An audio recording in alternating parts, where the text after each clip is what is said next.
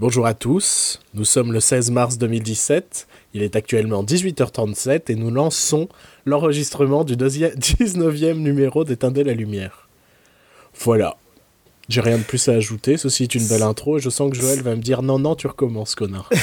Ça ne sert absolument à rien de donner la date et l'heure d'enregistrement. Mais je sais, mais comment tu veux lancer une émission, toi? Hein? Hein? Tu veux lancer l'émission Tiens, tu peux Bah, lancer l'émission si tu veux. Commence déjà par dire euh, quel est le nom du podcast. euh. Tu Euh. dis bonjour, tu dis que c'est le 19e, 19e épisode, mais tu dis même pas quelle émission c'est. C'est quoi ce bordel? Bah, si, j'ai dit c'est le 19e numéro. J'ai dit bien, on est en train d'enregistrer le 19e numéro d'Éteindre la lumière. Ouais. Tu veux du conflit? Je m'en fiche, hein. On peut créer du drama dans ce podcast. hein. Ouais. En vrai, moi, je considère que cette Twitter. intro est pas mal. J'ai envie qu'on enchaîne. Donc, oh, allez, on s'en fiche, c'est la vraie intro. Bonjour, Joël. Bonjour Bruno. Voilà, c'est super professionnel ce lancement. Euh, bonjour, je te réponds. Parce que je suis quelqu'un de poli, contrairement à toi qui critique chaque, sans cesse mes, mes introductions. Moi, je te propose un truc, un jour, tu vas la faire, l'introduction, tu vas voir. C'est sympa. Non, non, ça ira. T'as l'impression, en fait, c'est un peu comme si, euh, je sais pas, t'animais une émission de télé dans un, dans un studio où il y a personne. tu sais pas à qui euh, dire bonjour, en fait. T'es en mode, euh, ouais, je parle tout seul, euh, c'est super. euh, Faudrait mettre un miroir devant toi. Oh non. Là, j'ai Orson Welles qui me regarde actuellement euh, parce que j'ai une page euh, Google Chrome ouverte avec la tête d'Orson Welles et vous allez savoir pourquoi dans quelques instants. Euh, on va parler de pas mal de choses cette semaine, étonnamment. La semaine dernière, il n'y avait aucune news et cette semaine, il s'est quand même passé pas mal de choses. Euh, de l'improbable essentiellement, j'ai envie de dire. Euh, par quoi, par quoi commençons-nous? Je, je suis, euh, je suis bouche bée euh, face autant de nouvelles. J'ai envie de commencer par la news un petit peu euh, what the fuck hein, pour parler comme les jeunes. WTF hashtag what the fuck podcast? Ça doit exister. Je suis sûr qu'il existe Oui. un WTF podcast. Bah oui, Euh, Marc Maron. ah mais ouais, je suis con, ça s'appelle comme ça. Excuse-nous, euh, Marc, Marc Marron, le Canadien, qui fait des, du podcast avec des invités prestigieux comme Barack Obama ou des trucs comme ça. Hein Euh, on t'emmerde. Hein. Euh, nous, on a eu un invité, on était déjà très content qu'il soit venu. On espère en avoir d'autres. Si Barack veut venir, on lui fera signe. Euh, cette émission commence très très bien. Et donc, la news un petit peu improbable de cette semaine, c'est un reboot qui a été annoncé, euh, j'ai envie de dire subrepticement. Subrepticement Subrepticement. Je parle très mal français aujourd'hui. Oui, tout d'un coup. Euh, C'est pas. Pourquoi Attends, c'est quoi? Attends, attends, attends, attends, attends, attends, attends. Il y a une sale ambiance ou quoi cette semaine? Il y a des accusations, tout de suite, je parle mal français? Non, je sais pas, mais le drama ça marche très bien sur internet. Ouais, donc, euh, ouais, il faut que. Genre, euh, cet épisode va s'appeler euh, Clash. ou. euh, Non, pas le choc des titans ou un truc comme ça, c'est. Le choc des tétons. non, mais non, parce qu'après, tu sais qu'il y en a un, notre euh, célèbre graphiste reconnu mondialement, qui est chargé de faire la vignette et j'ai pas envie euh, de chercher des photos de tétons ou alors de poser avec nos tétons ou des trucs comme ça. oublie, oublie. On verra comment s'appelle l'épisode. Et donc, parce qu'il y en a marre de faire des, des vaguelettes euh, infinies. Hein Oh, tu me Moi, je trouve saoules, que hein cette émission n'est pas professionnelle. Mais je t'emmerde, Bruno Comédien. Comédie, comédie. fran- Franchement, j'ai senti du Pierre Ninet dans ton jeu. Et pour rester dans la thématique des tétons, j'ai même senti du Pierre Néné dans, tes, dans ton jeu. putain. Bon, le reboot n'est pas celui de euh, La Mouche, étant donné qu'on s'est un peu dit qu'on s'en foutait en off. Euh, puisque c'est déjà un remake d'un remake. euh. Oui, donc c'est pas la première fois. Le film dont on va vous parler aujourd'hui a actuellement 18 ans. Mais putain, déjà. Bah mec, on n'a pas, on a plus 10 ans. Euh, et donc, on va vous parler du reboot de Matrix. Ouais. Parce que quelqu'un quelque part s'est dit, putain, s'il y a un film qui mérite un reboot parce que ça fait vachement longtemps qu'il n'y en a pas eu de version, ce serait Matrix. Voilà. quelque chose à rajouter? Je sais pas. Je sais pas. On dit toujours que Matrix a révolutionné le, le cinéma d'action, tout ça. Mais les années 2000 en matière de films d'action, c'était pas terrible. Parce qu'ils voulaient tous être le nouveau Matrix. voilà, c'est ça. Donc, Et. Je sais pas. est-ce la vraie question, c'est est-ce que Matrix a vraiment révolutionné le cinéma d'action? Euh, Bah dans le sens où tout le monde voulait être comme Matrix, oui. Ouais, mais mais j'appelle pas ça révolutionner. J'appelle ça euh, c'est un peu un, un tuteur sur une plante, tu vois. Ouais. Et genre, euh, on voit que ça pousse mieux si on met un tuteur, donc tout le monde va piquer le tuteur de Matrix pour faire pousser sa plante. C'est beau ce que tu dis. C'est beau, hein. Moi, je- je- aujourd'hui, je, je vais cueillir mes, mes allitérations chez Jardiland. Mais euh, je vois pas, je vois pas l'intérêt en fait. Matrix Ça- à l'époque était intéressant parce qu'en plus, il arrivait à un moment où euh, au cinéma le numérique évoluait. Ouais. À domicile, Internet, la consommation d'Internet, tout ça était en train de vraiment naître dans, dans, dans les familles.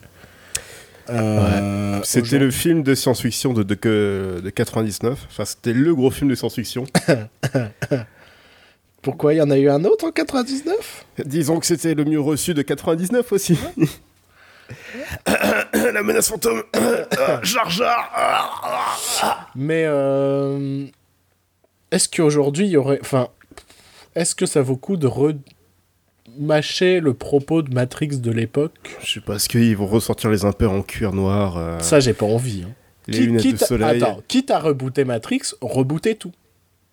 Non, mais c'est vrai, faites. Euh, en plus, ça, ça fonctionne avec euh, la technologie, euh, Internet. tu crois qu'il s'appellera Matrix Reboot? Attends, C'est génial ça. en vrai, est-ce qu'on n'a pas trouvé le titre? Est-ce qu'on vient pas là en direct de donner un scoop et Matrix Rebooted. Putain. C'est bon, c'est fait. On le dépose. On le dépose comme ça. Oh Warner, ils vont nous payer des millions pour qu'on leur laisse le titre. Et grâce à ça, on lance euh, une chaîne télé qui s'appelle Éteindre la lumière. Où TV. on passe 24 heures sur 24 la vidéo d'aérobic euh, qui est notre vidéo préférée d'Internet. Genre 24 heures sur 24. Ouais. Moi, Ouais. je, je pense que c'est un bon plan marketing. Et en prime time, on mettra euh, la chanson de Heyman, elle est maître de l'univers. Donc on précise, hein, si vous, ces vidéos vous intéressent, on risque de les mettre dans l'article sur le site. Ouais, ouais. Ouais, c'est ton boulot, Oui, Joe, c'est oui, ton oui, boulot. oui, oui, Donc je je, sûrement. je citais plein de vidéos. Puis Ça m'étonne que je les ai pas encore mises d'ailleurs. Ouais, ouais, ouais. pour une raison quelconque. Moi aussi, euh, ça m'étonne. Bref, Euh, Matrix.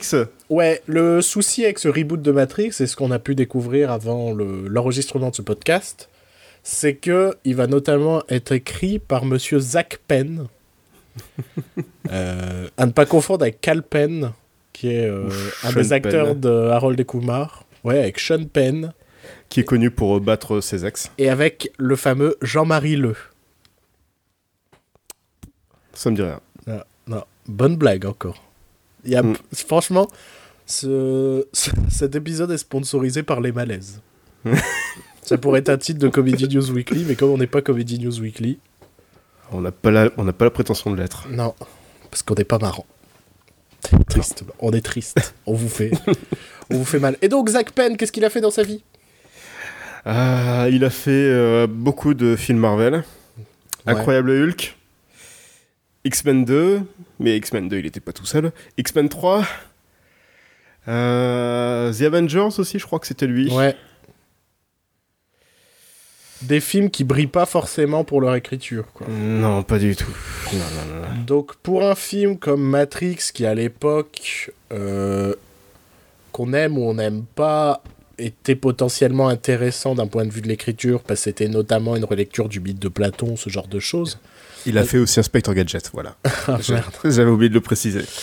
Et euh, à savoir d'ailleurs que sur le Blu-ray de euh, Matrix, vous pouvez retrouver un commentaire de philosophe. Commentaire audio de philosophe de Matrix. Je l'ai jamais regardé, hein, mais ça peut être intéressant. Non, mais pour dire que c'était une relecture d'un mythe philosophique, euh, le premier Oui, Matrix bah, en tout cas. ouais. Euh, mettre entre les mains, euh, entre les mains d'un mec qui a écrit Inspecteur Gadget. ne jugeons pas, hein, ne jugeons pas. Après tout, un mec comme James Gunn a bien écrit les films Scooby-Doo. Oui. Oui, oui. Euh, Ne jugeons pas. Euh, faut bien commencer sa carrière quelque part. Peut-être moyen qu'il nous fasse un truc propre, mais pour le moment, je suis très dubitatif à l'idée de rebooter un film qui a même pas 20 ans. Quoi. Il a pas 20 ans, quoi. C'est un truc de fou. Franchement, je pense que la semaine prochaine, ils vont nous annoncer le reboot de. euh, Spider-Man. Non, ça, ils le font déjà. Toutes les semaines, il y a un nouveau Spider-Man. Non, mais je sais pas, qu'est-ce que. Une, un truc culte, euh, un reboot de Pirates des Caraïbes? Parce que Ouais, avec mais- euh, tout ce qui arrive à Johnny Depp et tout, ils se disent le prochain, on prend pas Johnny Depp et on reboot. Franchement, tu sens pas ça faisable? Et- Euh, oui. je- Est-ce qu'il y a pas. Je me souviens Ouais. qu'il y a 2-3 ans, il y a eu pas mal d'articles qui se moquaient un peu de. Notamment euh, George Lucas et Spielberg, Hmm. qui avaient annoncé que d'ici ben, 2-3 ans, euh, ça allait puer du cul pour Hollywood. et.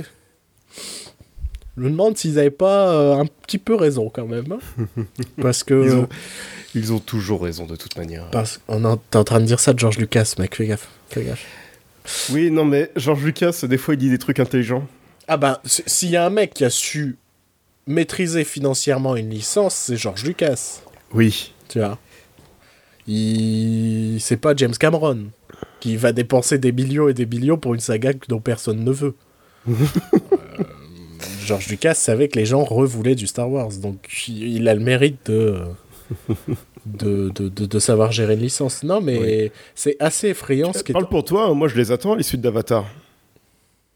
Joël, s'il te plaît, sois un peu sérieux dans ce podcast. je- je veux savoir ce qui arrive à ce personnage-là qui est joué par euh, cet acteur que tout le monde a oublié. Non, mais c'est ça. Je pense que le mec qui attend le plus Avatar, c'est euh, Sam Worthington, qui joue le héros d'Avatar, quoi. Parce que j'ai bien aimé hein, les autres films avec Sam Worthington depuis. Ouais. Genre. euh, Les Tuches 2. Terminator 4. Il était dedans? Ouais. Ah, il fait des bons choix de carrière. Ah, bah de toute façon, il était dans le choc des titans. Bah oui. Putain, il y a une thématique dans cette émission. Il a fallu que je cite le choc des titans. euh. C'est comme. euh, J'ai eu une, expérience très étrange quand je suis allé voir Trainspotting 2 cette semaine, où je parlais de Barry Lyndon et d'un seul coup, dans les enceintes du ciné, il y avait la musique de Barry Lyndon. et je fais Oh mon dieu, on m'observe. On... C'est Manu. C'est euh, Manuel Valls qui. me- Enfin, c'est plus lui maintenant. C'est Nanar. Enfin bon. Autre chose à rajouter sur le reboot de Matrix Je- je- J'ai pas trop aimé le premier. hein. Ah, moi, moi j'aime bien, moi. Enfin, c'était cool pour l'époque, mais. Après, je les ai pas revus depuis quelques années, mais je les ai découverts que, qu'à la fac uniquement, Ouais. Matrix. Euh, je voulais pas les voir, c'était des films, je voulais pas les voir. Je fais, j'en ai rien à foutre. Et au final, je les ai matés, j'ai bien aimé. Et je dis même bien aimé dans son entièreté, c'est-à-dire que oui, les 2 et 3 sont débiles, mais c'est de l'action un peu marrante, quoi, au moins. Je trouve qu'ils ils ont le mérite de se dire on est dans un ordinateur, on peut faire des scènes d'action qui ont aucun sens. C'est pas un film comme Transformers où euh, putain on dépense des millions de dollars a- pour faire des mecs qui font de la ba- des robots qui juste font de la boxe quoi. Bah oui, mais dans Matrix 3, il y a ça. Il y a toute la scène qui se passe en dehors de l'ordinateur où ils se battent avec des mechas. Ouais, mais ils se battent, c'est en dehors de l'ordinateur. Donc c'est Ouais. pas ça me gêne pas. Euh, ce que j'aime Ouais. bien, c'est quand ce qui, ce qui se passe dans l'ordinateur n'a vraiment aucun putain de sens. Et je comprends que les gens peuvent détester parce que ça n'a aucun putain de sens. Mais moi, ça m'a fait rire, quoi. Genre quand il affronte les milliers de Mr. Smith et tout, je trouve ça. Je trouve que les mecs ont vraiment réfléchi en se disant Putain, on peut faire vraiment ce qu'on veut, faisant vraiment ce qu'on veut. ça a le mérite Ouais. d'être ça. Bon, je pense qu'on va enchaîner parce qu'on parle un peu trop de, de ce reboot dont on se fout. Ouais. Euh, parlons d'un truc qui nous intéresse un peu plus et j'ai envie de parler de quelque chose que j'ai oublié de mettre dans le bloc-notes et qui me semble logique qu'on en parle, c'est Oui. la bande-annonce de Baby Driver.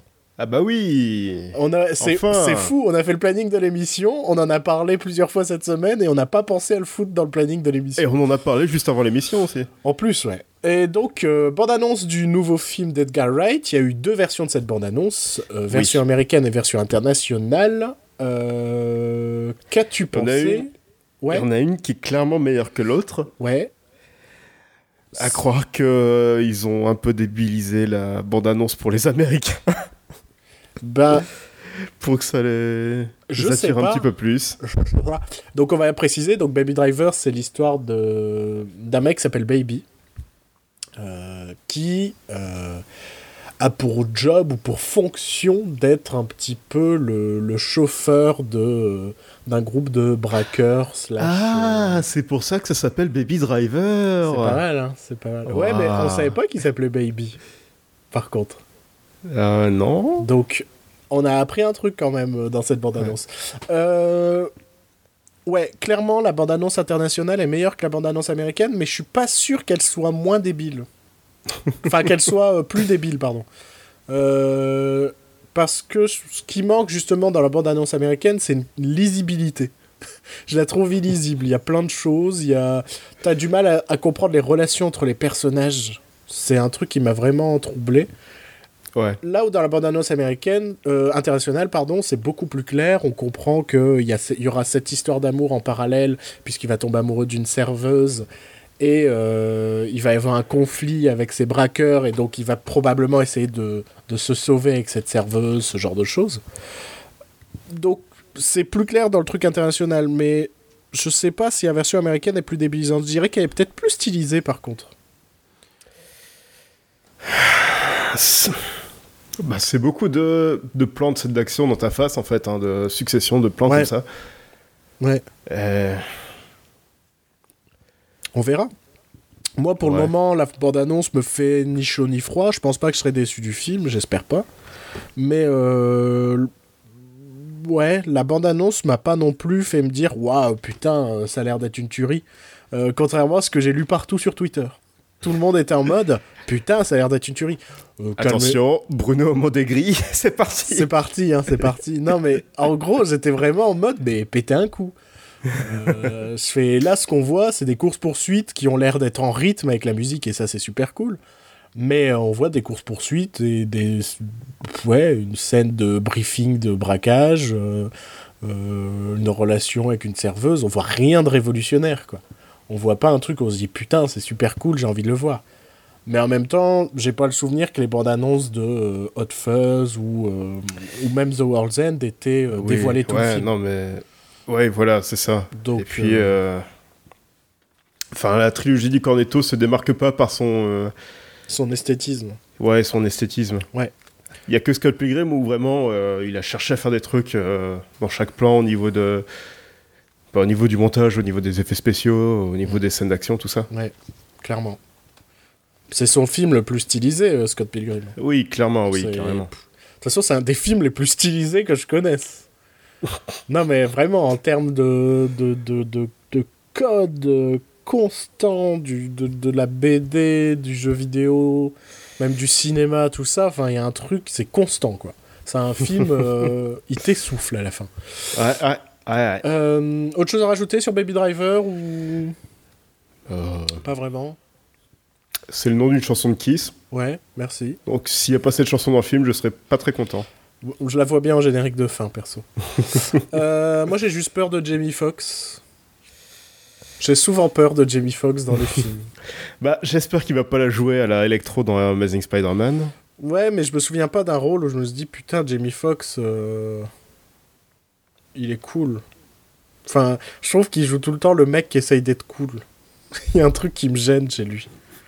Donc, euh, Tu dis ça parce qu'il est noir non. On laisse encore le petit malaise. Bah, c'est toi qui as instauré un malaise, je te, je te laisse ton malaise. Euh, non, non, il y a un truc qui me gêne dans. dans... J'ai toujours l'impression de voir Jamie Foxx, quoi. J'ai jamais l'impression de voir un perso. Ouais. Et c'est vraiment quelque chose qui me dérange. Et là, dans la bande-annonce, bah, tu vois Jamie Foxx qui est juste en, en tenue rouge, quoi. Et je fais, ouais. Il était pas très cool hein, dans euh, Comment tuer son boss. Ouais, mais justement, il jouait un anti-Jamie Foxx. Il jouait un, un loser qui essayait d'être cool, convaincu que les losers qu'il aidait étaient cool. Tu vois l'idée? Donc euh, il jouait un peu un anti-JB Fox. Donc je sais pas. Euh, autre bande-annonce sortie cette semaine, ou plutôt teaser étant donné qu'elle dévoile très peu euh, l'histoire du film en tout cas, c'est celle de Coco. Ouais. Le prochain prochain Pixar. euh, réalisé par euh, Lee Ulrich, à qui on doit Toy Story 3. Donc, euh, mesdames et messieurs, c'est pas un réalisateur de merde. Et donc cette bande-annonce semble montrer l'histoire d'un d'un jeune musicien, d'un jeune garçon euh, musicien, Oui. euh, qui, je sais pas s'il vole la guitare, si c'est très difficile à essayer de résumer étant donné que c'est un teaser peu scénaristique. Alors, Non. alors, c'est un, jeune musicien qui est fan d'un acteur euh, de, de films musicaux, donc Qui un guitariste. euh, qui pourrait potentiellement être son père. Parce qu'il y a un passage où il regarde une photo où le visage est déchiré. Ouais. Ouais. Tu te souviens pas? Non. Si, si, il regarde une photo. Mais c'est potentiellement son père, quoi, on n'est pas sûr. Et il va se retrouver à les voler, j'ai l'impression, cette guitare. Et en fait, en la touchant, il va se retrouver transporté dans le royaume des morts. Donc le Ouais. royaume des morts mexicain, donc quelque chose de très coloré. euh, Très festif, très vivant. Ouais. très- euh, ça a l'air- très cool. Je trouve que la Mais- bande-annonce, c'est pleine d'émotions. Ouais, carrément, ouais. Et- Puis l'univers de, de la Dia de la Muertes, c'est vraiment. On sent que t'as vraiment fait très intéressant. On sent que t'as pas fait espagnol. Euh, j'ai fait 4 ans d'espagnol, j'ai tout oublié. C'est Dia de Euh, los Muertos. Ouais, voilà, si C'est le, jour des morts. Voilà, écoute, Et euh... monsieur a fait espagnol, monsieur connaît tout en espagnol. Hein, J'ai pas fait d'espagnol depuis 8 ans. Hein Bah, voilà. Un drama. Drama, ça apporte des drama. clics. Ah, clash, clash, buzz, Jean-Marc Morandini. Mais euh... en tout cas, moi, cette bande-annonce me donne très envie. J'ai déjà vu des trolls euh, qui m'ont saoulé sur Internet. Ouais, des trolls sur internet, du jamais vu. Du jamais vu. Du genre, euh, ouais, de toute façon, ça va encore être l'histoire d'un voyage. Mais le cinéma est un voyage. Ouais. J'allais dire, mais ta mère, c'est pas la construction de l'histoire qui fait le contenu de ton histoire, en fait. Ouais, ouais, ouais. Donc ça Ah, m'a- mais en fait, c'est comme Book of Life. Ouais, j'ai vu ça. Genre, c'est le remake de Disney de Book of Life. Donc, la légende de Manolo en France. qui est un film d'animation où j'ai tenu 45 minutes. Je. Putain, c'était produit par Guillermo del Toro encore. Ouais. Je sais pas, j'ai eu un gros souci avec le style, la narration, la qualité d'animation. Enfin, plein de choses qui m'ont. qui me donnaient l'impression de voir un mauvais film d'animation. Vraiment. Ouais, mais surtout que les deux films n'ont rien à voir. Enfin, je veux dire, à part le fait qu'il y a cet univers euh, de- du jour des morts mexicain. Surtout qu'il a, annoncé depuis longtemps, hein, ce Pixar. On sait Oui. depuis longtemps qu'ils veulent faire un film sur euh, le jour des morts. Donc, je, Ouais, sais, ouais, oui, oui. je sais pas, les gens qui, s'attendaient à quoi? Je sais Je pas. sais pas, non, mais. Moi, il y a un de mes jeux préférés, s'appelle Grim Fandango. Ça se passe au pays des morts. Bah, c'est coloré, euh, les squelettes. Bah, Coco, c'est un remake de Grim. Fandango. J'ai déjà vu un des trucs genre Grim Fandango 2 euh, sous la bande-annonce de Coco. Oh là là là là, ça y est, juste parce qu'il y a ce- cet univers-là, c'est Ouais. forcément le. c'est le, même de- univers. Et l'intro de Spectre, c'est pareil. hein, C'est. euh, Ah bah Spectre, c'est un remake de Grim Fandango. Et Coco, c'est un remake de En vrai, c'est plus crédible que ce soit un remake de Grim Fandango. Étant donné que dans Grim Fandango, il y a tout un truc sur les agents, les... il, y a des agents... il y a des agents secrets, il y a tout ça hein, dans Grim Fandango. Donc en Ouais, vrai, mais Grim Fandango, c'est plus divertissant, non? Oui. Bah, c'est un de mes jeux préférés, je vais pas dire non, c'est une grosse merde. Oui, non, mais c'était juste pour. euh, Pour rappeler à quel point Spectre c'est de la merde. voilà, c'est ça. On est méchant, Joël, on est trop méchant dans ce Spectre. Autre chose à dire plus- sur euh, Coco, à part que ça donne envie? Bah, je sais pas, c'est Pixar, quoi. Enfin, c'est con à dire et c'est très basique à, à dire à chaque fois, mais Pixar m'a vraiment déçu. hein. Je suis très curieux de l'aspect musical du film, parce que là, il a Ouais. vraiment, il donne vraiment l'impression d'être au cœur de l'histoire, étant donné qu'il y a toute cette introduction de la guitare et tout qui est très cool. Donc je, je, très très très très curieux. Qui fait la musique du film? Bah vas-y, pose-moi des questions sur lesquelles j'ai pas travaillé. Alors, on va aller voir ça en direct. C'est l'instant Google. Vous le connaissez chaque semaine. Non, pas, Go- pas Coco Gad Elmaleh. Euh, Coco, euh, le vrai, le vrai film. Alors, Coco, Pixar, Pixar, Coco, Wikipédia. Coco Coco. Et il n'y a pas d'auteur, enfin, il n'y a pas de compositeur pour le moment. Donc c'est bien. Donc t'as perturbé l'émission pour rien. Tant pis, ce sera coupé. Nous sommes d'accord. Ou pas. Je, je sais pas. Je- bah, tu verras. C'est toi qui, Oui. c'est toi qui fais le montage. Euh, autre nouvelle. Oui Euh, nouvelle sur laquelle on n'a pas non plus grand chose à dire, mais c'est quand même hyper intéressant d'en parler. C'est Netflix qui décide de euh, finir et de sortir l'œuvre inachevée d'Orson Welles qui s'appelle The Other Side of the Wind. Euh, et il y a un truc qui est hyper marrant par rapport à ce film, c'est que le film raconte l'histoire d'un réalisateur mythique euh, joué par euh, John Huston, donc autre mec mythique, qui galère à achever son chef-d'œuvre final qui s'appelle lui aussi The Other Side of the Wind. Euh, ce qui nous a valu une discussion en off en mode bah tu crois pas qu'Orson Welles euh, il l'a fait exprès de pas achever son dernier film? Étant donné que c'est le propos du film et donc Netflix décide de faire ça Euh, choix risqué je pense Oui, mais ils peuvent tout se permettre hein, maintenant. c'est ça mais après ça va pas attirer je pense des millions de, de spectateurs C'est pas grave, c'est déjà payé de toute manière. Voilà. Avec les abonnements. euh, non, mais c'est ça. En une seconde, ils ont payé le film, quoi. On dit, ouais, c'est bon, vas-y, sors-le si tu veux. Euh, Autre truc, ce que je me dis, c'est, je pense qu'il va y avoir plein de polémiques. Du genre, euh, comment est-ce qu'on peut toucher le chef-d'œuvre d'un mec comme Orson Welles, tout ça. Surtout par une grosse boîte comme Netflix et tout. Il y aura forcément ces polémiques-là. Oui, C'est certain. C'est- Il y avait eu ces polémiques quand euh, Spielberg avait décidé de continuer euh, AI, euh, sur lequel il travaillait avec euh, Kubrick. Kubrick. Donc euh, il y aura forcément ces, ces polémiques-là, mais bon. Je suis curieux de voir le résultat. Enfin, curieux, oui et non, parce que je pense que ça va ressembler à un film des années 70 réalisé par Orson Welles. je pense pas qu'ils vont s'amuser à inclure, je sais pas, Bugs Bunny à un moment dans le film. ou- En fait, ce qu'ils nous disent pas, c'est que c'est la suite de la classe américaine. Genre, ils se font Putain, un c'est de Michel. Azanavicius qui travaille dessus. Ils, ils vont doubler, enfin, ce serait quand même, ce serait quand même ouf. T'imagines un jour Netflix, il arrive à obtenir tous les droits de la classe américaine, genre, euh, Oh là là, bah. et là ils Bon peuvent, courage. peuvent, ça- ouais. Ouais, ouais, ouais, ouais, ouais. Je pense qu'ils vont réussir à tenir les droits pendant une heure et demie, donc juste le temps du film, et après ce sera, ce sera fini. En même temps, c'était pas fait, un- enfin, la classe américaine, c'était pas à la base un film fait pour durer, quoi. Oui, voilà, c'était vraiment un, une. euh, c'était un micro-événement. Oui, voilà, euh, c'est ça. Pour l'anniversaire de la Warner, et Voilà. c'était pas fait pour être enregistré et passer en bootleg euh, pendant des une vingtaine d'années. C'est ça, et tourner partout sur Internet, quoi. c'est quand même ouf. euh, réussir à faire un, un, un film culte, sauf que le film, normalement, il aurait pu être visible qu'une seule fois. tu vois? Ouais. Ça me fait penser à un truc, merde, je devais réfléchir là-dessus. Euh, Woody Harrelson, qui faisait son film en direct à Londres. Ouais. Tu te souviens de cette histoire que Woody Harrelson devait filmer un film en direct qui serait projeté dans euh, plusieurs cinémas à travers le monde et tout? Non, ça me dit rien. tu, tu te souviens pas de cette histoire? Il y avait Non. eu un teaser où c'était juste Woody Harrelson qui, passait face- qui parlait face caméra pour dire Hey, je m'appelle Woody Harrelson et on va faire. Hé, je fume de la weed.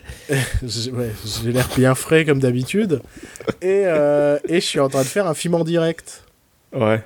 Enfin, je suis en train de faire, non, je vais faire un, un film en direct qui sera diffusé dans euh, différents cinémas à travers le monde. Je crois qu'en France, il n'y en avait pas, il me semble, en tout cas. Et ben, je sais pas ce qu'il en est. Je sais pas si ça s'est fait. Je... Normalement. Lost in London. Je l'ai trouvé. Ouais. Et... Euh, il a été diffusé le 19 janvier. Ouais. Mais. Ça a été. Enfin, personne n'en a parlé. Enfin, il y a... Non. J'ai lu aucun article au sujet de ce film. Rien. Non, non, il y a Owen Wilson qui était dedans aussi. Ouais. Non, rien, il y a... C'est. Ah, je Il est juste sorti en, en Angleterre en fait. Ouais, mais c'est normal. C'était une projection euh, sur une journée, tu vois. Ah oui, et aussi aux États-Unis, ouais, je vois ça. Donc, euh, mais pour le coup, j'ai même pas, j'ai même rien lu à ce sujet. J'ai pas lu d'article particulier à ce sujet. Donc, euh, c'est étrange. Ouais, Enfin bon, c'est pas le sujet de, de l'émission du jour, mais je trouve, c'est intéressant. ouais, c'était un projet atypique et je, je comprends pas qu'on n'ait pas eu les retours. Autant j'ai eu lu plein d'articles en mode ah euh, Woody Harrelson il va faire ça. Autant, bah, une fois que le film est sorti, personne n'en a parlé. Bah, super. en même temps, je pense que c'est souvent ça, hein, les news. hein. C'est souvent... euh, S'il y a une polémique, on va t'en parler, mais dès que ça va mieux, on va jamais t'en parler. Pour ne pas... euh, pour ne pas citer différents articles euh, sur l'actualité actuelle. Genre euh, Iron Fist? Ah, je... c'est vrai qu'on n'en a pas parlé du... du bashing que subit la nouvelle série Netflix euh, Iron Fist, qui ne sort que demain en plus, je crois. Qui sort demain. Qui sort demain et qui se fait déjà complètement exploser partout. Ouais, par la critique. Après, euh, j'ai lu beaucoup de critiques qui ont des raisons assez valables par rapport à la série. Ouais. Puis euh, c'est dû au fait que c'est par le showrunner qui a fait les dernières saisons Dexter qui sont considérées comme les pires saisons au monde. Mais il y a surtout ce, bashing de whitewashing euh, que je trouve complètement dépassé. Euh. Enfin, à quel moment le personnage est whitewashé si le personnage de base est déjà blanc? Hmm. Le perso de base est blanc déjà? Ouais. Ouais, donc c'est bizarre. Ouais, c'est parce qu'il fait des arts martiaux, donc ça doit être forcément asiatique. Ouais, je, je vois le. C'est vrai que si on a, c'est vrai que c'est vrai qu'il y a une époque on critiquait le fait que forcément un asiatique dans un film faisait des arts martiaux. Tu te souviens de cette époque-là? Je pense notamment au très très mauvais film La Ligue des Gentlemen Extraordinaires, où tout le monde fait pourquoi, comme c'est le capitaine Nemo et qu'il est asiatique, en plus il est même pas chinois, euh, pourquoi est-ce qu'il fait des arts martiaux? Je, je, me souviens de ça. C'est vrai qu'à une époque, on reprochait ça. Mais après, bah, c'est toutes les, toutes, les, toutes les difficultés actuellement de parler, euh, notamment d'origine. De, de, et de, de couleur de peau, tout ça, au cinéma ou dans la fiction. Quoi. Ouais, mais pourquoi ce personnage-là? Je veux dire, euh, Daredevil, euh, il n'y a pas de problème. Batman, il a été euh, entraîné par. il, est, il a été entraîné aussi dans, en Asie, tout ça fait. personne ne dit que. Ah non, Batman doit être asiatique aussi. Mais est-ce que le, le, le, le, bashing provient pas aussi du fait. que la plupart des gens qui font le bashing n'ont pas encore vu la série. Tu vois ce que je veux dire ou pas? Parce que la plupart, en fait, se, critiquent la série parce que. Euh, parce que les critiques la critiquent, mais étant donné qu'elle ne sort que demain, eux n'ont, pas, n'ont forcément pas pu la voir. Oui, oui, oui. Alors qu'il y a des centaines de milliers de tweets à ce sujet en mode oh, de la grosse merde, machin et tout. Mais on l'a pas encore vu en fait. Enfin. Ouais, ouais, c'est vrai. Non, mais après, euh, depuis son casting, hein, il a été euh, critiqué pour ça. Sauf que, je sais pas, euh, il suffit d'ouvrir une page Wikipédia et se rendre compte que. Ouais. bon. C'est tout le souci actuel. C'est. Un jour, on en fera peut-être une émission qui sera très polémique, d'essayer de comprendre le souci. parce que. Je... Oh, on va se lancer dans des débats, mais moi, je me souviens de cette phrase avec laquelle je je, suis complètement d'accord. C'est, euh, je me souviens de Neil Patrick Harris qui avait dit euh, c'est pas parce que je suis homosexuel que je peux pas jouer un hétérosexuel. Ouais. Et moi, je trouve que ça définit un peu tout. C'est pas parce que tu es hétérosexuel que tu peux pas jouer un homosexuel, par exemple. Ouais. Euh, j'ai un très bon exemple, c'est j'ai vu le film Other People sur Netflix. qui raconte, qui est inspiré de la vraie vie du, du, réalisateur, euh, qui est, euh, a été notamment. Euh, je sais, je sais, je trouve plus en fait mes mots français. J'ai les termes anglais en tête. Qui a été, on va dire, scénariste pour le, la Saturday Night Live aux États-Unis, par exemple. Ouais. Et, et c'est l'histoire de ce mec homosexuel qui va retourner vivre auprès de sa mère étant donné que sa série elle n'a pas été commandée et, euh, et ça se passait à l'époque où il écrivait pas encore pour le Saturday Night Live et qu'il n'arrivait pas à écrire son stand-up, tout ça, et bah, le, le, personnage principal n'est pas joué par un homosexuel, il est joué par un hétérosexuel, et il n'y a eu aucune polémique parce que la performance était excellente et qu'il joue pas un homosexuel. Alors, oui, attention, il y a différence. Hein. Il a joué un homosexuel et joué une grande folle. Euh, oui, euh, oui, je vois la polémique dans le fait qu'un hétérosexuel va jouer une grande folle, rassurez-vous. Je... Oui, oui, oui, Moi, je parle juste d'un homosexuel. Et or, je vois aussi des polémiques naître là-dessus. Euh, moi, je vois un film comme Priscilla folle du désert, j'aime beaucoup. Alors que je pense que ce sont trois hétérosexuels qui jouent un homosexuel, un, un travesti, un ouais, plus euh, transgenre puisqu'il compte se faire opérer et tout ça. Oui, mais il y a aussi un travesti. Et euh, une grande folle. Guy Pierce, pour moi, c'est une grande folle dans le film. Ouais. Et pour moi, il n'y a pas polémique à avoir avec le film parce que je trouve que justement le film traite avec respect du sujet. Oui, oui, oui, il est excellent ce film. Donc je pense qu'à un moment, au lieu de réfléchir sur euh, pourquoi euh, le personnage il est pas chinois alors qu'il était chinois, pourquoi machin, est-ce que ton film est fait avec respect pour, euh, pour euh, les origines, pour les orientations sexuelles? Et je pense que c'est ça qui importe le plus. Non? Plutôt que checker le CV de tout acteur en mode Ah, il aime pas le chocolat, dans le film il aime bien le chocolat. Oui, mais après, ouais, c'est vraiment une ligne. euh, Une ligne assez fragile. Enfin, c'est. Ouais, bah oui, bien sûr, c'est du cas par cas. Oui, voilà, c'est ça. Après, euh, évidemment, un personnage asiatique va pas être joué par euh, une femme blanche, un peu comme dans Ghost in the Shell. Mais Non, mais oui, bien sûr. La- tu vois, la polémique Ghost in the Shell, je la comprends bien plus. oui, carrément. T'adaptes Oui, une ouais. œuvre asiatique qui va se passer également euh, en Asie. Mais, Ouais, au Japon même. Ouais, et, et pour, pour le coup, ton personnage principal n'est pas asiatique du tout. C'est Scarlett Johansson. Là, je comprends plus la polémique. Parce que scénaristiquement, ça ne fait aucun sens, en fait. Donc, je- c'est forcément du cas par cas. Et... et je pense que parfois, faut péter un coup et parfois, faut s'énerver. Parfois, il y a des raisons de s'énerver, mais parfois, faut... faut se dire tant pis, hein, c'est Hollywood, c'est une industrie, et ça restera toujours comme ça, malheureusement. Ouais, ouais, ouais. Et heureusement qu'il y a le cinéma indépendant pour un peu euh, ben, respecter les codes, casser les codes, ce genre de choses. Et un film comme Moonlight, et, euh, pour revenir un peu là-dessus, est hyper intéressant dans notre époque, par exemple.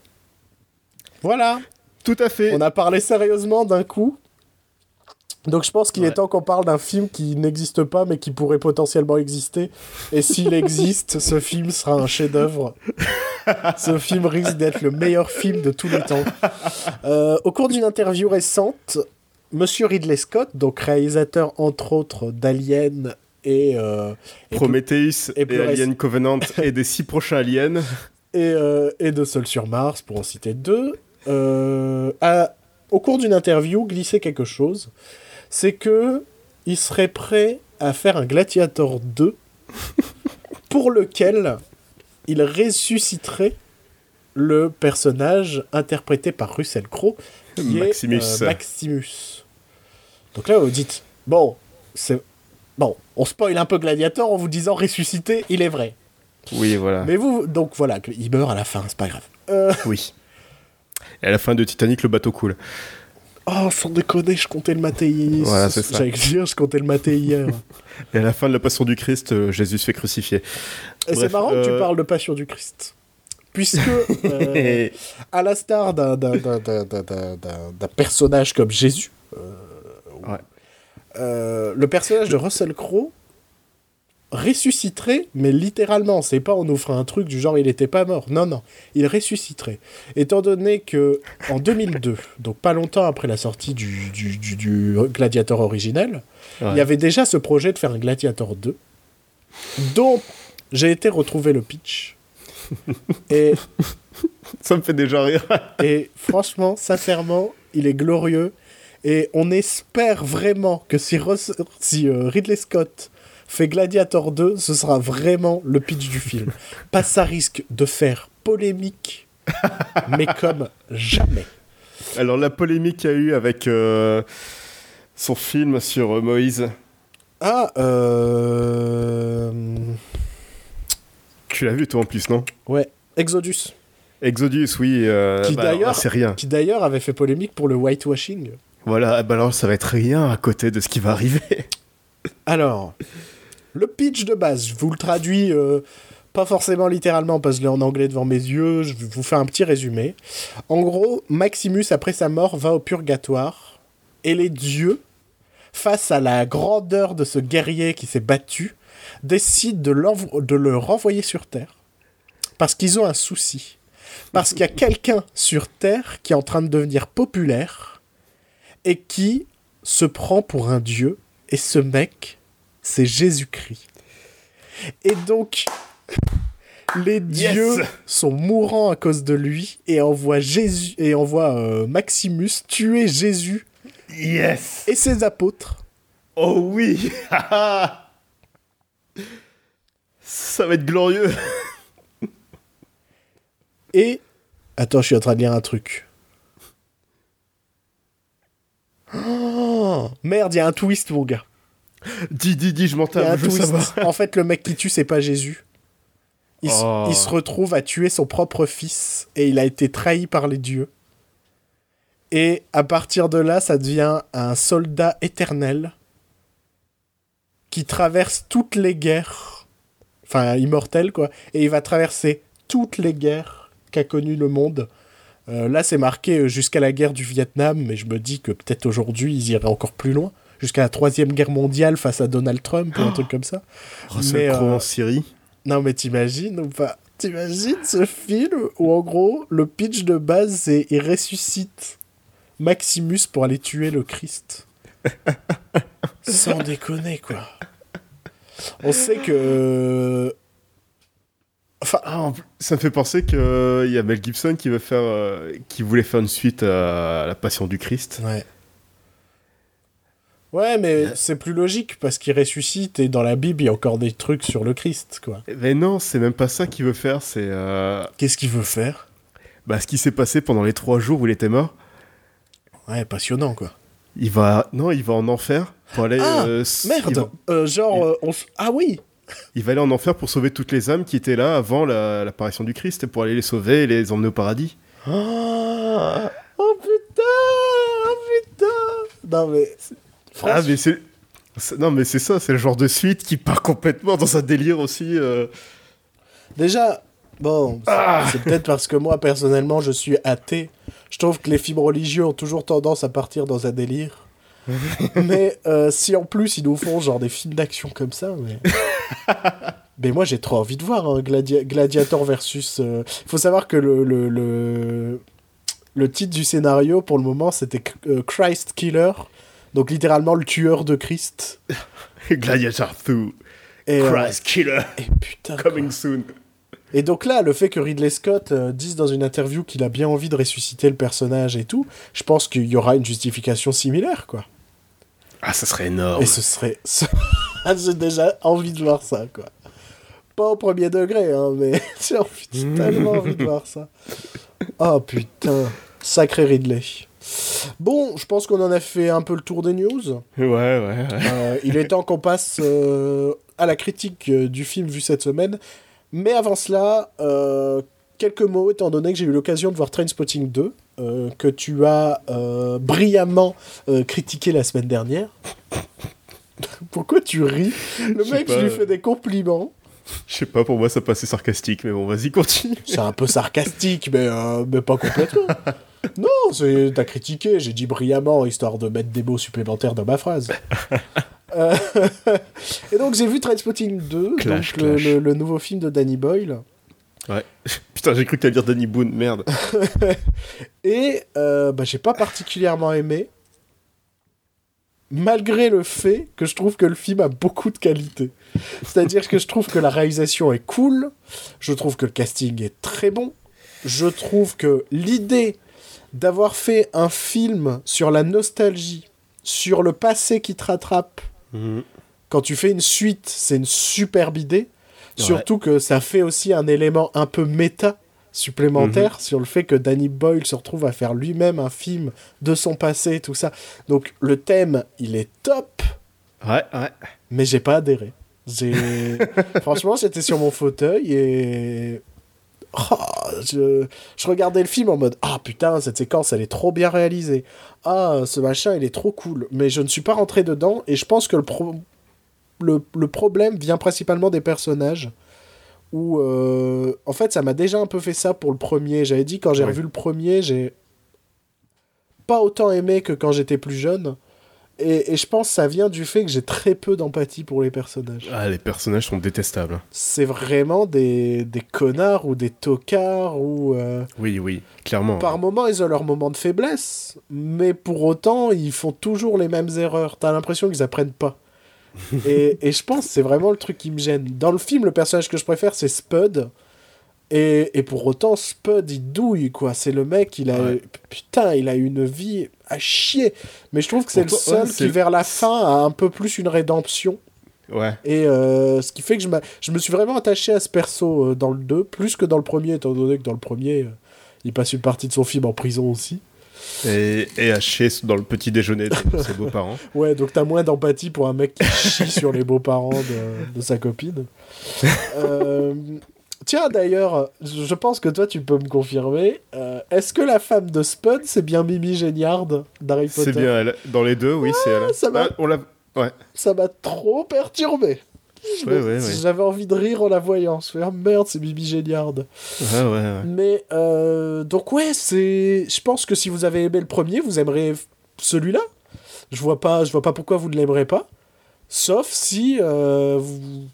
Non, parce que je pense que si vous aimez le premier, vous êtes attaché au perso. Mais j'aimais bien le premier, mais les- pas les persos en fait. Et Sur un plan technique, en fait. Non, parce que je pense qu'il y a des gens qui s'attachent au perso. Je, je- Non, mais je veux dire pour toi. Ouais, j'ai aimé le film sur un point technique. C'est ça que tu veux ouais, dire. Mais Ouais, euh, voilà, c'est ça. Mais d'un point de vue euh, même scénaristique, en soi, le thème est bon. Ce qui arrive dans le film, c'est bon. Ça existe, quoi. C'est ni chaud ni froid. Mais euh, donc, je, ouais. Je suis un peu déçu dans le sens où c'est pas un mauvais film, c'est un bon film, mais pff, c'était pas fait pour moi. Par contre, dernièrement, j'ai appris qu'il y a plein de gens qui prennent. euh, Enfin, plein de mecs pour qui Trainspotting, c'est un film culte euh, sur, euh, sur la drogue, sur la consommation, et souvent ce sont des mecs qui consomment, qui prennent Trainspotting pour un film culte. Euh, c'est pas plutôt un mode d'emploi de ce qu'il faut pas faire, justement? Bah justement, Danny Boyle est anti-drogue. Anti-drogue. Bah, ouais. Et je suis désolé, mais ça sent dans le film. C'est un truc... euh, Mais ils sont tous misérables, c'est tous des connards misérables. Dans le premier, ils vivent dans un squat. euh, Il y a le bébé qui crève et tout à cause de, de, de, de- bah, du fait qu'ils s'en occupent pas parce qu'ils sont tout le temps à moitié défoncés et tout. Il y en a un qui était clean au début, mais qui meurt du sida parce que euh, il, il a commencé à prendre de l'héros et, Eh ben, et je... il y avait une aiguille qui était pas stéri- stérilisée. Enfin, Ouais, bah, je te jure, j'ai- vu des trucs, j'ai lu des trucs et il y a des gens pour qui c'est un, un film culte pro-drogue, quoi. à la- à la- pro-drogue. pas pro-drogue, mais, Ah oui, euh, mais dans le sens où pour eux, ben, c'est marrant, quoi.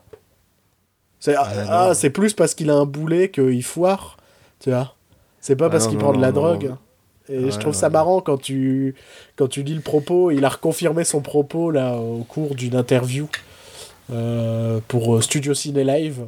On lui redemande Ouais. si son avis sur la drogue il a changé. Il fait pas du tout.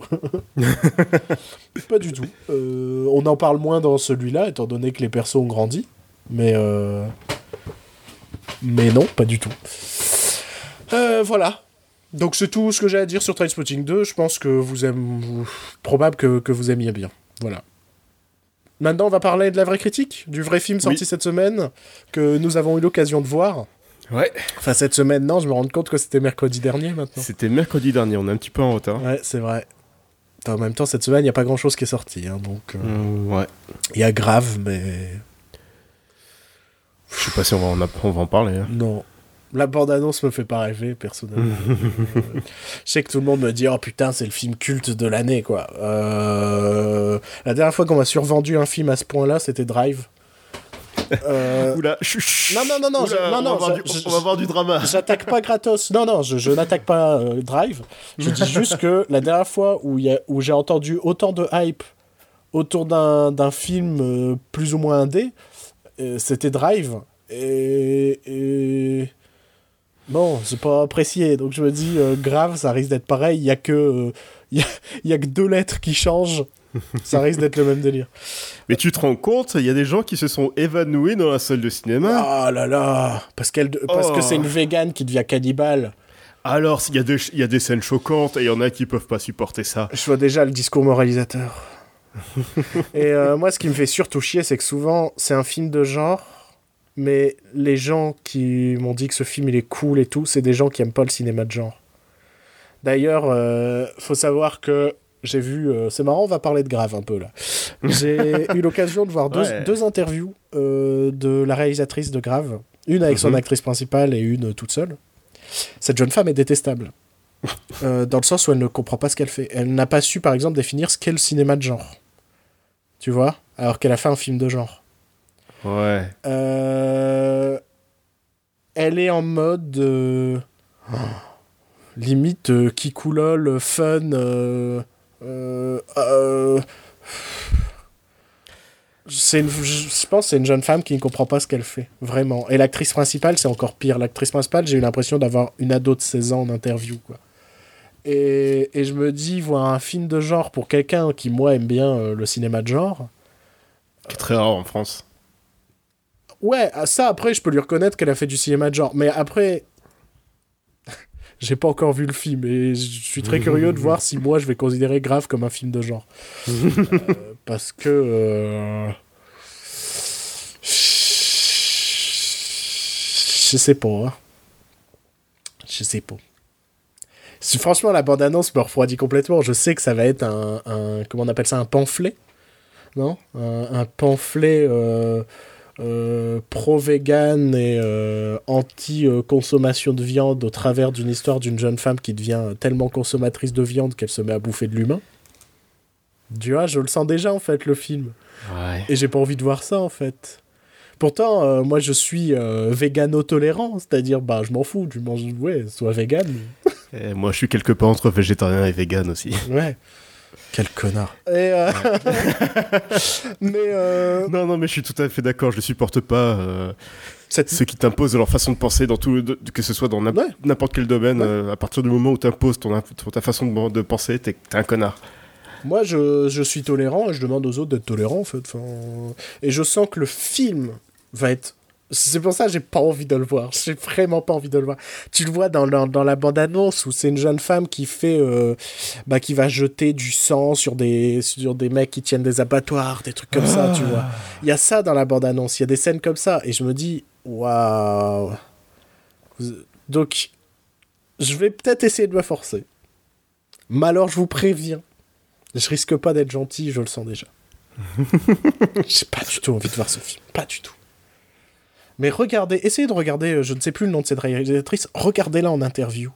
Euh, Joe, je vais essayer de t'envoyer une vidéo si je la retrouve, qu'elle avait Ouais. notamment fait pour euh, Sens Critique. Qui, ouais Sens Critique fait des micros interviews un peu nuls, même euh, voire complètement nuls. Mais rien que là, tu te rends compte du niveau de la jeune femme. Ouais. Parce qu'à un moment, je crois que c'est la comédienne, on lui demande son film d'horreur préféré, elle va citer un film d'horreur qui n'existe pas. Et même sans critique, dans leur statut, on fait quelqu'un connaît euh, et ils mettent le titre du film, parce que c'est un film qui n'existe pas. Donc rien que là, tu sais que ce sont des jeunes femmes, elles n'ont pas voulu faire un film de genre, elles ont voulu, faire une critique de, euh, de euh, des carnistes, on va dire. Euh, et rien que ça, ça m'énerve. C'est que c'est pas une conviction cinématographique, c'est- mangeurs de viande, vous êtes tous des connards, crevez tous. Ce qui me fait plaisir, c'est que toi, tu sois végétarien. Donc, parce que si c'est moi qui je- fais ça, je me ferais déglinguer. Mais toi, t'es dans leur camp en plus. Bah oui. T'es un traître. Ils vont, ils vont te brûler au Euh, bûcher. Je, je suis un traître pour les deux camps, je pense. T'es la Suisse, mon gars. C'est l'histoire de toute ma vie, ça. C'est vrai, t'es noir et t'es raciste, t'es vegan. et Non, t'es- euh, non, mais je suis, je, je- je- je suis métis, blanc et, et- et noir, mais je suis un traître des deux camps aussi. Euh, Elle est triste, ma vie. Sauvez-moi, par. Bon. J'ai pas envie de Bref, faire, on peut- euh, j'ai pas envie de faire cette transition, donc on va. de quoi allons-nous Ouais. parler, Joël? Et d'un grand singe perdu sur une île? Oui, puisqu'on va vous parler de King Kong. euh, De Kong Skull Island. Ouais, Kong Skull Island. Euh, donc, euh, nouvelle vision. Parce qu'il n'est il est pas né roi, il est devenu. Ouais, non, mais nouvelle vision du, euh, du, du personnage de Kong, euh, proposé par Jordan Vogt Roberts.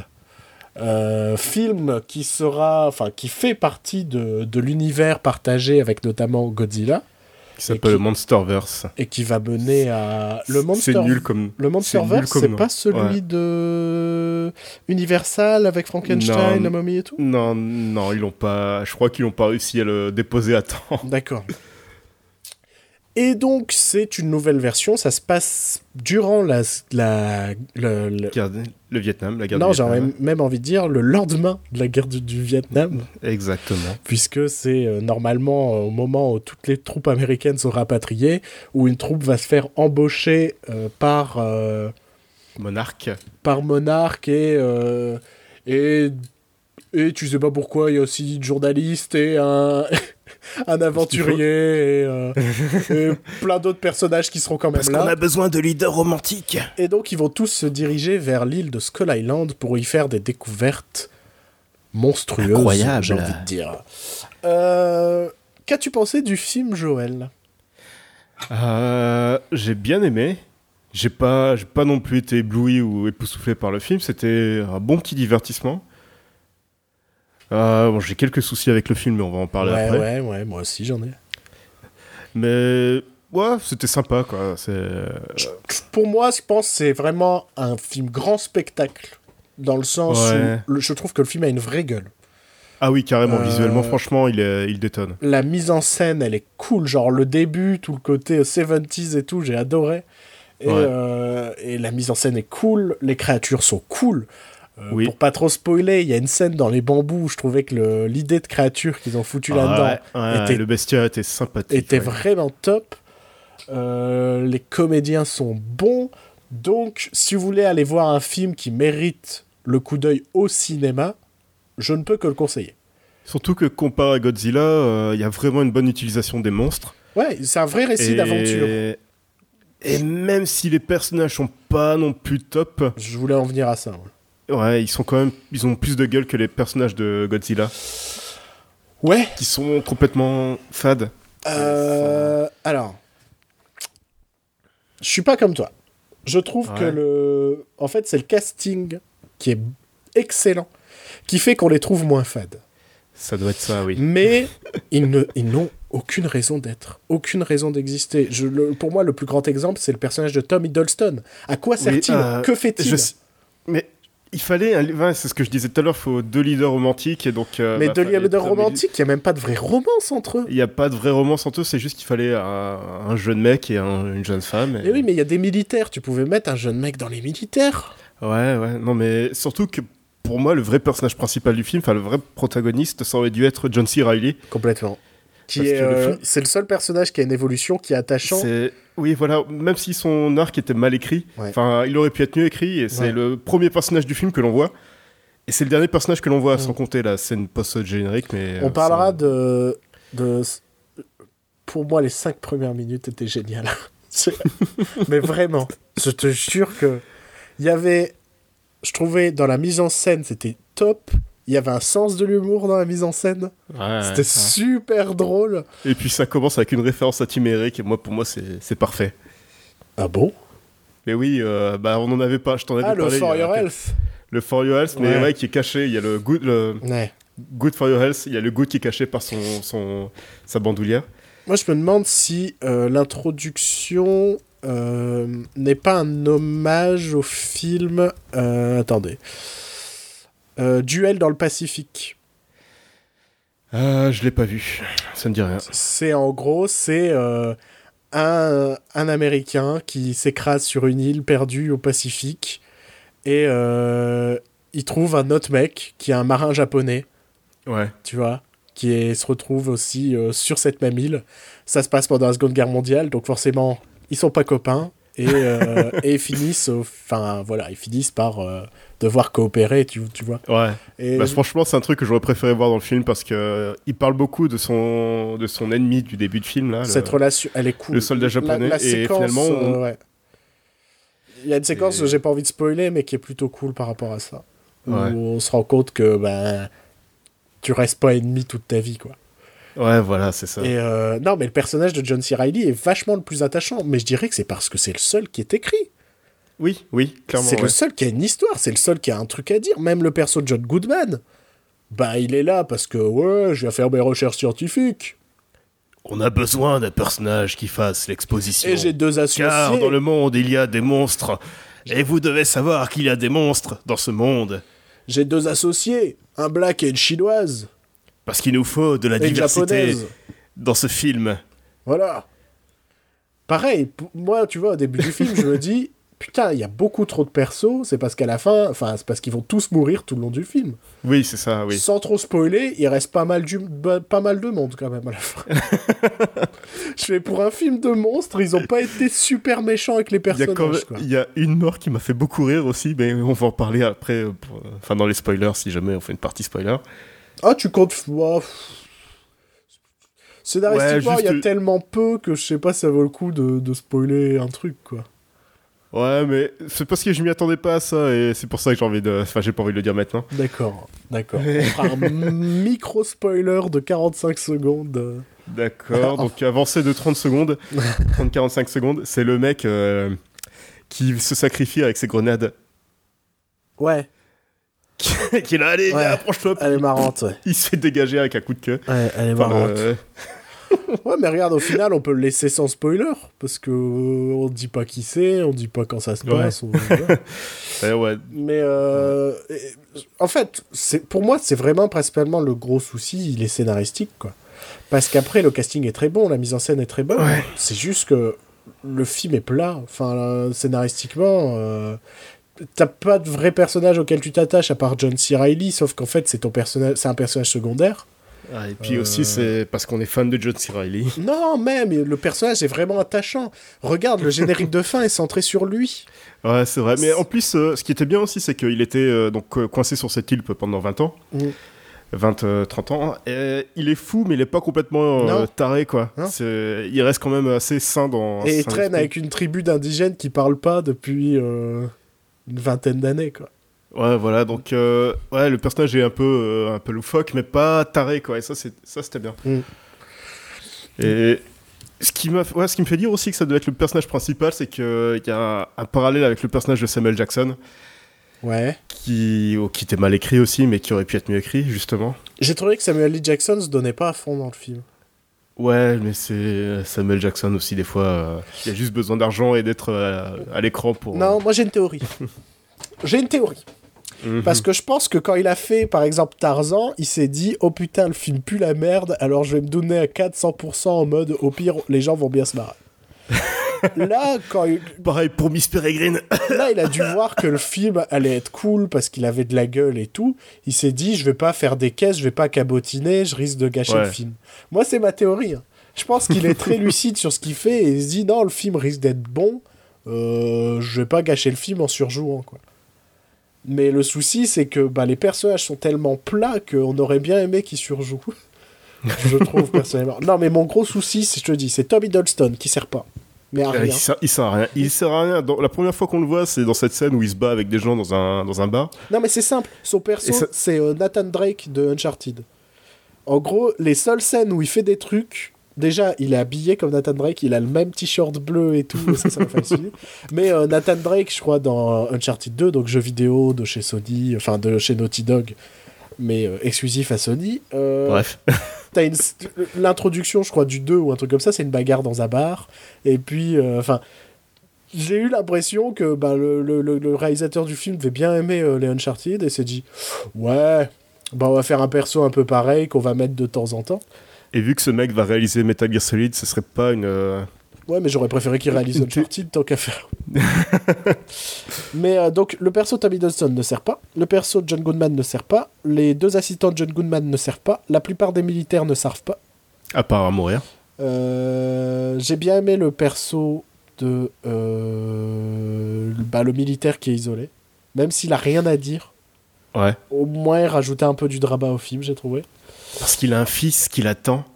Ouais, mais même ce qui commence comme une vanne de se foutre de sa gueule en écrivant des lettres, ça devient au fur et à mesure autre chose, tu vois. Et ça, je trouvais ça marrant. Enfin, pas marrant, je trouvais que c'était une bonne idée.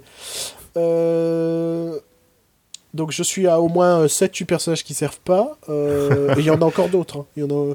Brie Ouais. Larson Euh, Brie Larson est là pour euh, faire un petit peu badass, mais en même temps être un peu la demoiselle en détresse, parce que dans, on est quand même dans un film de King Kong, donc il doit forcément y avoir une demoiselle en détresse à un Elle moment ou à un autre. un peu moins en détresse que dans les autres films de King Kong. Oui, évidemment, mais. Mais elle sert à rappeler ça. Elle sert à rappeler que normalement, King Kong, il y a cette relation aussi avec un personnage féminin, tout ça. Et sur la fin, ils se sont rappelés ça, et donc ils ont fait deux, trois scènes où il y a cette relation entre guillemets. Je dis entre très grosses guillemets. hein. non, parce que c'est pas le propos du film. C'est- Moi, c'est un truc que j'ai envie de dire à beaucoup de gens. On n'est pas face à King Kong, quoi. On est dans autre chose. On est dans un film de monstres où ben, un des monstres, c'est Kong. Mais c'est pas euh, King Kong. Ça va pas être cette relation entre euh, une jeune femme et le singe. Ça va pas être euh, euh, le tournage de ce film euh, sur l'île Oui, oui, oui, Island. Euh, les indigènes sont faits vachement différemment que dans les autres King Kong. Ce sont pas des ennemis dans ce King Kong là. Non. Dans ce Kong là. De- Ce sont pas des ennemis. Euh, Il y a plein de choses de différentes. Et en soi, je trouve que ça a le mérite de proposer quelque chose. Ouais, c'est pas encore une fois le King Kong qui est apporté, enfin qui est euh, chopé pour être amené à New York. Ouais, et ça a le mérite vraiment d'apporter. euh, Je trouve que l'aspect guerre aurait pu être plus appuyé. Ouais. Il est là au début, côté Apocalypse Now, tout ça, euh, l'arrivée euh, en enfin le côté Apocalypse Now, le côté tout film sur Vietnam avec euh, l'arrivée en hélicoptère, le rock, Les machin, couchers de soleil. Euh, beaucoup trop de couchers de soleil. Euh, on sent que il s'est dit putain il est classe ce plan alors il nous le refait 15 fois dans le film. Il y a un plan classe quand même où tu vois Kong avec le soleil. le mais il y a plein le de plans classe. Le film est beau. Moi j'ai trouvé le film joli, vraiment. Ah. Il a vraiment de la gueule. Il y a plein de plans classe. Donc, c'est vraiment. Franchement, avec un scénario vraiment. Enfin, avec des. Pas un scénario, parce que. Kong, à part faire un récit, un chemin où on rencontre des monstres et à la fin on réussit à s'évader, on peut pas non plus faire des miracles. Et moi j'aime bien les récits d'aventure. Donc. Donc voilà, moi ce récit me gêne pas. Des personnages attachants. Réduire de moitié les personnages et faire des, des personnages beaucoup plus Ouais. attachants. Et là on avait un très bon film. Là on a Ouais. juste un film vraiment sympa, un divertissement sympatoche. Parce que bah il y a pas de vrais personnages euh, attachants quoi.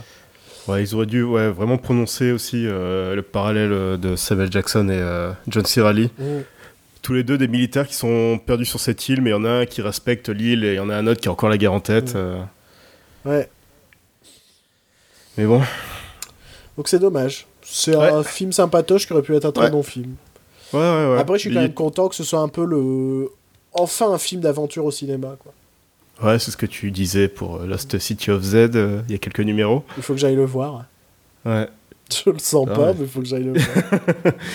Ouais, non, mais ouais, c'est sympa, c'est c'est un bon spectacle. Si vous avez bien aimé Godzilla, c'est le vraiment dans le même genre que Godzilla, c'est plus divertissant que Godzilla. Ouais. Dans, dans, le, dans le cas où tu n'attends pas les scènes euh, impatiemment. euh, Enfin, le temps, c'est pas long en fait. Non, non. Bah, c'est, c'est tout un trajet à travers l'île, donc forcément, Ouais. tu vas. C'est suffisant. En fait, c'est... en fait, le concept du film fait que c'est déjà rythmé de base. Et c'est Ouais, pour ça voilà, que je ça. comprends pas qu'ils aient plus travaillé le... les personnages. Tu savais que par ton concept, le rythme allait être bon. Tu vas rencontrer des créatures, tu vas rencontrer des indigènes, tu vas rencontrer des nouveaux personnages. Euh, là, je trouve que la connerie, ça a été de faire trois histoires presque en parallèle. Euh, et au final, deux qui ne servent plus à la fin. tu vois, c'est Bon, euh, focaliser plus sur les personnages que essayer de complexifier un scénario qui mérite pas d'être complexifié, quoi. Parce que c'est juste un trajet à travers une île. Et la preuve que les films sur les trajets, ça peut rac- raconter plein de choses. Putain, ça m'énerve ça. Référence à Logan aussi? Ben ouais, c'est un road movie. Non, mais regarde, en- attends, mais c'est simple. Tu prends Logan et tu prends Priscilla folle du désert. Tu peux dire, bah c'est un road trip à travers des zones désertiques, tout ça. C'est le même film. Non, pas du tout. Tu vois, c'est un trajet. Ça sert à travailler tes personnages surtout. Ben c'est ça en fait, c'est tes personnages qui importent dans ce genre de scénario. Et donc oui, souvent quand tu prends ce genre de structure, ce genre de récit, ben, c'est pour te permettre de travailler ton personnage et de faire un film centré sur tes personnages. Et, et en fait, chaque arrêt sera la confrontation de ton personnage, soit quelque chose qui, qui, auquel il est opposé, soit quelque chose qui l'attire, soit quelque chose qui, euh, qui lui fait peur, tout ça, c'est voir ton personnage dans différentes situations. Euh, donc euh, que Pixar fasse ça, moi ça ne me chaîne absolument pas. Et ça m'énerve de lire ça euh, parmi les critiques. Surtout que par exemple un film pour moi comme Wally n'est pas un récit de, de, de voyage. Un film comme Ratatouille n'est pas un récit de, de, de, tu vois, de trajet. Ouais, Tu vois? Un film comme Les Indestructibles, c'est pas un récit de trajet. Non mais ça m'énerve. C'est vraiment l'argument qui m'énerve le plus en ce moment. Pareil, Toy Story 3, c'est cité dans les exemples. Mais non, Toy Story 3, c'est la grande évasion, c'est tout. C'est pas un récit de trajet en soi. Pas... Faut vous calmer les gens. S'il y a de- des personnages dans un film qui vont dans un endroit à un autre et vous appelez ça récit de trajet, en fait, tous les films sont des récits de, de voyage, quoi. Non. Non, c'est juste que les personnages se déplacent. Chut, tu as tort. chut. Ouais, non, mais ça m'énerve. Je pense que c'est sur ce, ce pic de joie que on va vous laisser. Non? Bah attends, on n'a pas fini. Ah bon? Bah oui. Ah bah ouais, t'as pas vu la scène de fin, toi Ah non. Ouais, mais je sais pas si ça vaut le coup d'en parler. C'est juste pour rappeler que c'est lié à Godzilla, quoi. Non. Ouais, mais justement, tu penses qu'on va revoir Tommy Hiddleston et Brie Larson? Non. Moi, alors, euh, donc sans trop en dire, en fait, à la fin, on nous rappelle que c'est lié à Godzilla. sauf que Godzilla, ça se passe à notre époque et King Kong, ça se passe dans les années 70. Ouais, on voit en fait, il nous montre un diapositif des peintures de cavernes de Godzilla qui se bat contre euh, Ghidorah et Mothra. Et... Voilà. Et on retrouve pas Godzilla.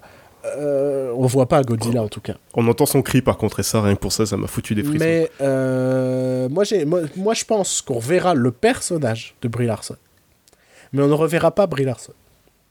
Ouais. Mon idée est qu'on va nous faire un, un- que Brie Larson sera devenue quelque chose comme une activiste ou quelque chose comme ça qui va euh, lutter contre l'exploitation d'une créature dans pour un pour un truc militaire, tu vois.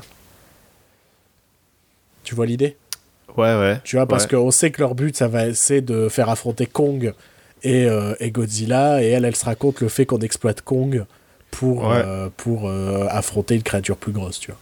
On, on pourra peut-être voir son personnage aussi dans le prochain Godzilla. Mais tu vois, je pense pas que ce sera Brie Larson elle-même, ce sera une autre actrice qui jouera le même personnage plus vieille. Ouais, Voilà. ouais, ça, ouais, ça peut être ça. Et donc maintenant, on peut se quitter. Une heure, on a parlé de news et 20 minutes de, de King Kong. Bah oh Ça passe Ouais, mais attends, dans les news, on a parlé plein de trucs.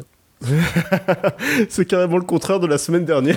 bah en même temps, la semaine dernière, il n'y avait pas de nouvelles, donc qu'est-ce que tu voulais qu'on fasse? On, avait vu dit- plein de films aussi. On avait vu plein de films. Cette semaine, on a vu qu'un film. Et ben, on a fait qu'un film. Mais, euh, mais on a, il y avait plein de news. Il y avait plein de trucs à dire cette semaine dans les news. Donc, c'est pas le souci.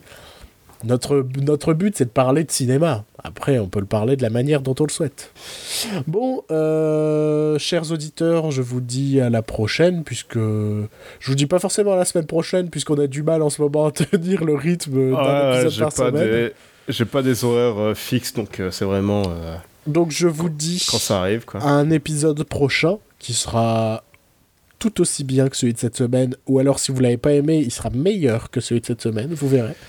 Euh, Joël, je te dis à la pire. semaine prochaine. Ou peut-on, ou, ou pire, parce que ça nous arrive de faire des épisodes de merde, on en est conscient, hein, vous en faites pas, nous sommes les premiers conscients quand on fait de la merde.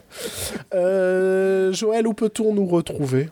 Alors, on peut nous retrouver sur Facebook, on peut nous retrouver sur Twitter, sur iTunes. Sur iTunes, il faut nous noter, comme ça, ça nous met en avant. Euh, on est sur PodCloud, euh, on est sur Pod Radio le mardi à 6h du matin sur le channel B et le vendredi à 18h sur le channel A. Euh, on a notre site avec tous les liens en particulier. hein, il y a des articles. Enfin, on est en train de faire de- des nouveaux contenus pour le site. Donc euh, récemment, il y a eu un nouvel article sur les dernières bandes annonces. Il y en aura peut-être un nouveau prochainement. Euh, donc euh, ouais, n'hésitez pas à commenter, à dire ce que vous avez pensé de Kong sur euh, toutes ces plateformes de conversation, de discussion qui sont ouvertes pour vous, chers auditeurs. Voilà. Voilà. On vous dit euh, à la prochaine. Euh, D'ici là, allez voir des films. Ce que vous voulez. Même si vous voulez aller voir Grave, allez le voir et, et venez m'engueuler sur Facebook. euh, je serai là. Je serai là. On en parlera.